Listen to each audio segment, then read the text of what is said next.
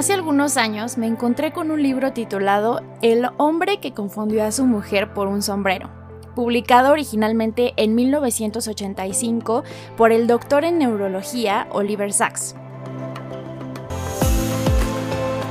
Este texto, aunque por su título puede sonar más como una historia curiosa, una novela o un libro de chistes, es en realidad una especie de memoria que incluye las experiencias del autor con pacientes que son aquejados por diversas enfermedades neurológicas como la afasia, la agnosia o la amnesia. La agnosia visual, que es el padecimiento del hombre que confundió a su mujer por un sombrero, por ejemplo, se caracteriza precisamente porque el paciente confunde objetos o relaciona a personas con ellos. En este caso particular, el paciente quiso ponerse a su esposa en la cabeza y le hablaba al sombrero como si fuese su pareja, cuando era el momento de salir del consultorio.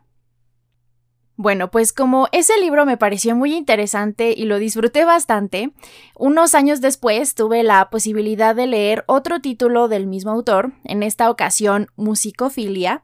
Es un libro donde el Dr. Sachs recopila sus experiencias con pacientes de neurología, en este caso más que nada personas dentro del espectro del autismo con síndrome de Tourette y otros, que resultan tener mejorías casi milagrosas a sus condiciones de retraimiento o aislamiento al enfocarse en algún grado o en algún aspecto a la música. Ya fuera que se tratara de músicos retirados, de aficionados que hubiesen abandonado sus pasiones debido a la enfermedad, o personas que simplemente disfrutaban de la música, como tú y yo. Una vez más, este libro no decepcionó para nada, porque aunque yo no soy médico ni sé absolutamente nada de medicina, pude entender muy bien estas páginas, escritas de forma interesante por este Dr. Sachs. Así que recientemente leí un tercer título de este personaje, que en esta ocasión se llama Despertares, donde el Dr. Sachs eh, cuenta sus experiencias al trabajar en un hospital especializado en atender personas con Parkinsonismo, Parkinson y encefalitis letárgica, o como se le conoce, la enfermedad del sueño. Este libro, como los otros, recoge algunas de sus experiencias con estos pacientes y su desarrollo particular con la L-Dopa, el medicamento que se comienza a usar bajo su supervisión de forma experimental para tratar estos padecimientos y que reportó resultados muy interesantes, de nuevo casi milagrosos.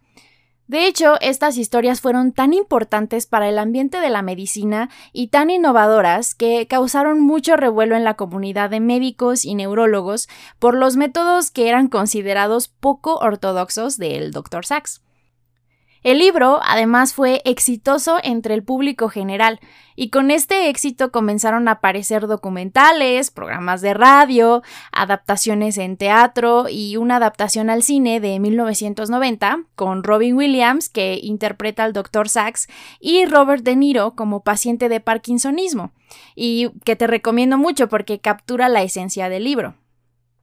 Ahora, todo esto resulta curioso porque rara vez uno se encuentra con un libro de neurología o que hable de medicina y el cerebro que resulte entretenido, interesante y además sea todo un éxito de ventas. Bueno, pues este libro que se publicó originalmente en 1973 me ha parecido interesante precisamente por lo que se le criticó al momento de su publicación, los métodos del Dr. Sachs.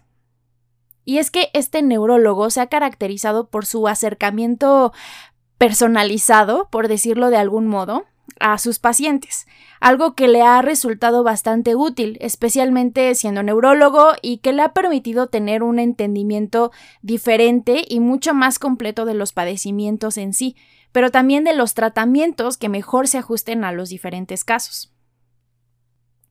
Oliver Sacks cuenta que él comienza a tener esta aproximación a la medicina cuando, como practicante, su jefe le pidió que atendiera el delirio de un paciente. Él se acercó al sujeto y al escucharlo decir muchas incoherencias y contradicciones durante horas gracias a la enfermedad, se dio cuenta de que los contenidos del delirio podían decir y explicar mucho del paciente en sí y dar pistas acerca del diagnóstico y por lo tanto de un posible tratamiento que se ajuste a esa persona en particular. Así que comenzó a tratar al paciente con delirio y no al delirio del paciente. Muchos argumentan que esta elección del Dr. Sachs para realizar este tipo de diagnósticos personalizados y acercarse mucho a sus pacientes es porque él mismo fue paciente, pues padecía síndrome de Tourette, prosopagnosia, migrañas, sorderas y alucinaciones, con las que de hecho experimentó bastante consigo mismo. Pero fue lamentablemente el cáncer que comenzó con un melanoma en el ojo, lo que lo vence cuando falleció en agosto de 2015. Entonces, podríamos decir con cierto grado de certeza que el Dr. Sachs tenía estos métodos tan especiales motivado por la empatía. Es decir, que entendía de su propia experiencia lo difícil que puede llegar a ser el padecer una enfermedad neurológica poco común, un padecimiento del que, por falta de difusión o de investigación, las personas pueden llegar a juzgar como falso pueden concluir que los pacientes solo fingen su situación, que es una broma, o calificarla como una cuestión mental, psicológica, psíquica o neurótica, como se solía calificar antes. Y aunque tal vez haya mucho de eso en el por qué, también es verdad eh, que una perspectiva mucho más completa de la medicina le ayudó a este doctor a realizar diagnósticos mucho más certeros, a ayudar a muchas personas que eran tenidas por locas y a encontrar los mejores tratamientos para paliar las dificultades y que estas personas pudiesen gozar de una buena calidad de vida. El hecho de que el Dr. Sachs se interesara no solo por el historial médico, pero por la persona detrás del diagnóstico, le permitía acceso a información como sus personalidades, sus gustos, las formas en las que estos pacientes aprendían a lidiar con sus enfermedades.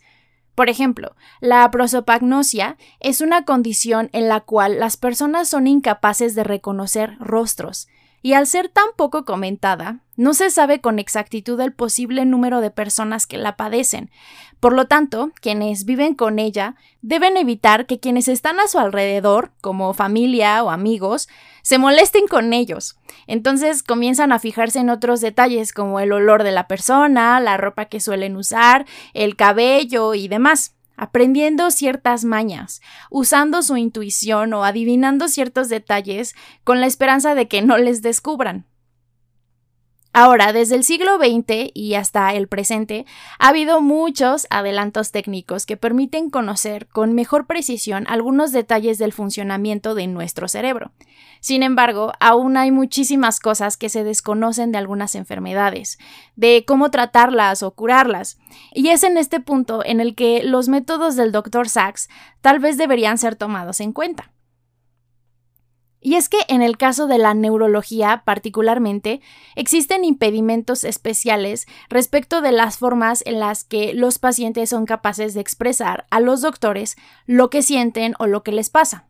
Y por lo tanto, esto afecta el proceso de diagnóstico y tratamiento. Por ello, para el Dr. Sachs era importantísimo convertirse en compañero de viaje de sus pacientes, para poder explorar junto con ellos la experiencia de la enfermedad tratando de descubrir un lenguaje común que a su vez se traduzca en un buen resultado de su tratamiento. Este doctor creía firmemente que un médico no debe ver al paciente como un objeto impersonal, ni debe identificarse con él, debe convertirlo en una proyección de sí mismo, Debe aprender a prestar atención a sus formas de comunicarse, a sus gestos, a sus pensamientos, incluso a sus sentimientos, para poder entender lo que está viviendo y encontrar las mejores soluciones.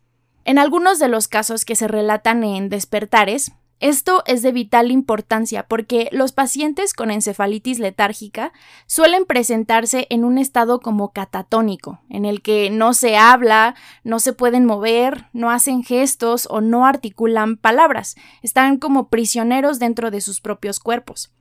Por eso, el Dr. Sachs debió acercarse a ellos y convivir, observarlos con detenimiento y poder inferir a partir de pequeñísimos detalles mejorías o incluso interpretar sus decisiones respecto al acceso a ciertos medicamentos, especialmente a la L-Dopa, que en su momento era un medicamento experimental.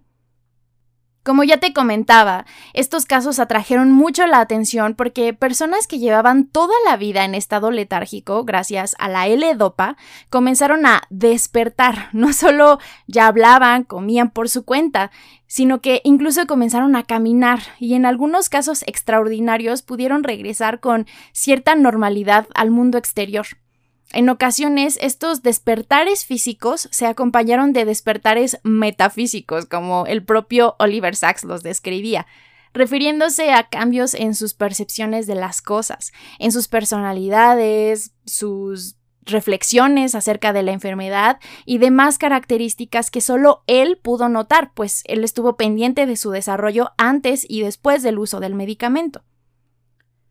Al no existir en la medicina de su época una terminología adecuada para describir aspectos del yo o de la personalidad y demás, o los que existían eran tenidos por pocos científicos o con escaso rigor y seriedad, él tuvo que explicarlos de la mejor forma que encontró usando palabras que hubiesen sido más aceptadas en la filosofía, en la psicología o el psicoanálisis.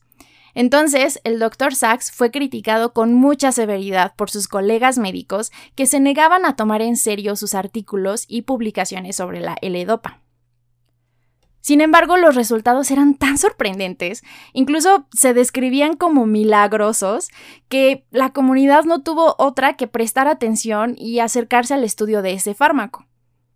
Oliver Sacks realizó el registro de pacientes que vivieron prácticamente todas sus vidas aprisionados en sus propios cuerpos, sin poder moverse, comer o hablar, y repentinamente reaccionaban, comenzaban a caminar, a reír y difícilmente a enfrentarse con un mundo que ya no era como el que habían dejado, donde a veces sus seres queridos ya habían muerto o simplemente siguieron adelante con sus vidas. Hoy en día, la L-Dopa se usa en enfermos de Parkinson o con parkinsonismo con cierto grado de éxito. Sin embargo, algunos de los resultados fueron tan extremos que se siguen estudiando sus efectos y las dosis necesarias para diferentes padecimientos o en diferentes individuos. En lo particular, yo encuentro interesante el trabajo del Dr. Sachs, porque él lleva a la práctica algo que la ciencia muchas veces se niega a aceptar, y es que el mundo es complejo, compuesto por una serie amplia de factores que conviven y se complementan entre sí, por lo que enfocarse al estudio de uno solo de esos factores no va a conducir a respuestas reales y soluciones efectivas. En el libro, él lo explica con metáforas a través del arte, particularmente la música. Dice que si bien la música se relaciona con aspectos cualitativos como la creatividad, se le puede entender también como una forma alternativa o inconsciente de contar, de medir el paso del tiempo o de poder caminar o correr con cierto ritmo. Cuando uno hace alguna actividad mecánica al ritmo de una canción, se convierte en un método para contar, para mecanizar el movimiento, hacerlo fluido o inconsciente. Piensa, por ejemplo, en un corredor que pierde el aliento, pero al poder correr al ritmo de una canción y coordinar las brazadas, las zancadas y la respiración, su técnica mejora y por lo tanto es capaz de elevar el rendimiento, mejorando su práctica. Por esta razón, en algunos casos de personas con Tourette, la música ayuda a coordinar y controlar los movimientos involuntarios. De esta forma, el Dr. Sachs hace una especie de cuestionamiento de la ciencia, uno que pocas veces se realiza porque los métodos conocidos son los que sustentan mucho de lo que conocemos y tenemos, por cierto, hoy en día. Pero al final, al ser nosotros objeto y parte de lo que estudiamos, podemos tener ciertos sesgos que limitan y condicionan los resultados. Entonces, más vale que tomemos toda la información posible para realizar los estudios. En algunos casos, el Dr. Sachs observa que la actitud de los pacientes ante la vida también puede modificar los resultados y los efectos de la L-Dopa en sus pacientes. En ocasiones, los pacientes que eran fanáticos del arte o tenían algún gusto particular como la lectura, la danza o la música, usaban sus conocimientos particulares para sobrellevar la pena de la enfermedad.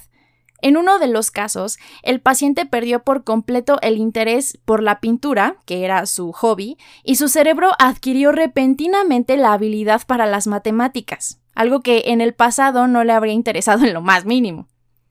En otro caso, la relación demasiado cercana con la familia llevó a una de las pacientes a sufrir en mayor medida la enfermedad al tener que cortar casi con todo el contacto con ellos, pues la gravedad de la enfermedad les obliga a mudarse al hospital para estar en observación constante. Con el tiempo, la familia del paciente dejó de visitarle y aunque ya se encontraba en tratamiento con la L-Dopa, al final el paciente decidió suspenderla porque los efectos secundarios le resultaban poco convenientes y murió en estado catatónico. Otro de los pacientes lidia con repeticiones incontrolables de las palabras, como efecto secundario de la medicina milagrosa, la L-Dopa pero cuando intenta leer en voz alta o canta las melodías de su juventud, cualquier repetición desaparece y es capaz de alcanzar una buena fluidez del habla. En otro de los casos, una paciente que había caído letárgica siendo muy joven, despierta gracias a la L-Dopa siendo una anciana, por lo que nunca tuvo la oportunidad de casarse y formar una familia. Al despertar, aún tiene deseos propios de la juventud, como salir en citas y enamorarse. Uno de los desafortunados efectos secundarios del medicamento que se presentaba en los pacientes eran las alucinaciones. Sin embargo, para esta mujer en particular, esos no fueron problema, pues ella veía en estas alucinaciones a hombres guapos y jóvenes que la invitaban a salir. Incluso decía que a veces la invitaban a cenar y le llevaban regalos.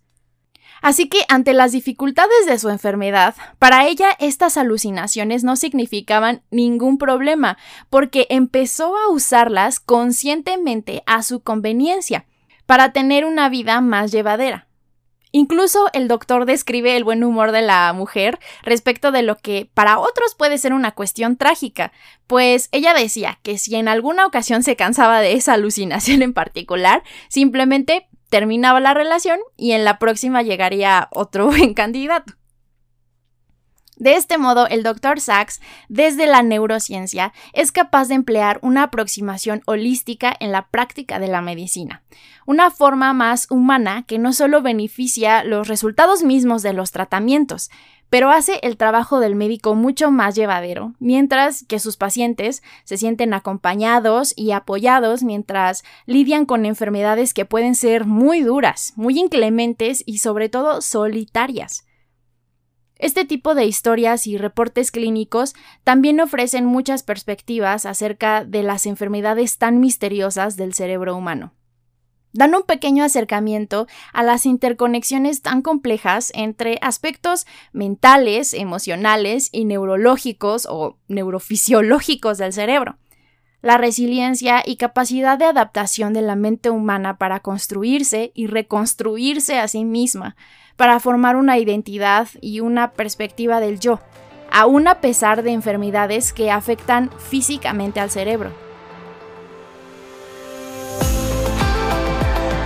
las uniones de cuestiones aparentemente tan alejadas entre sí como las sentimentales, las creativas, las lógicas, las físicas, motoras, nerviosas y demás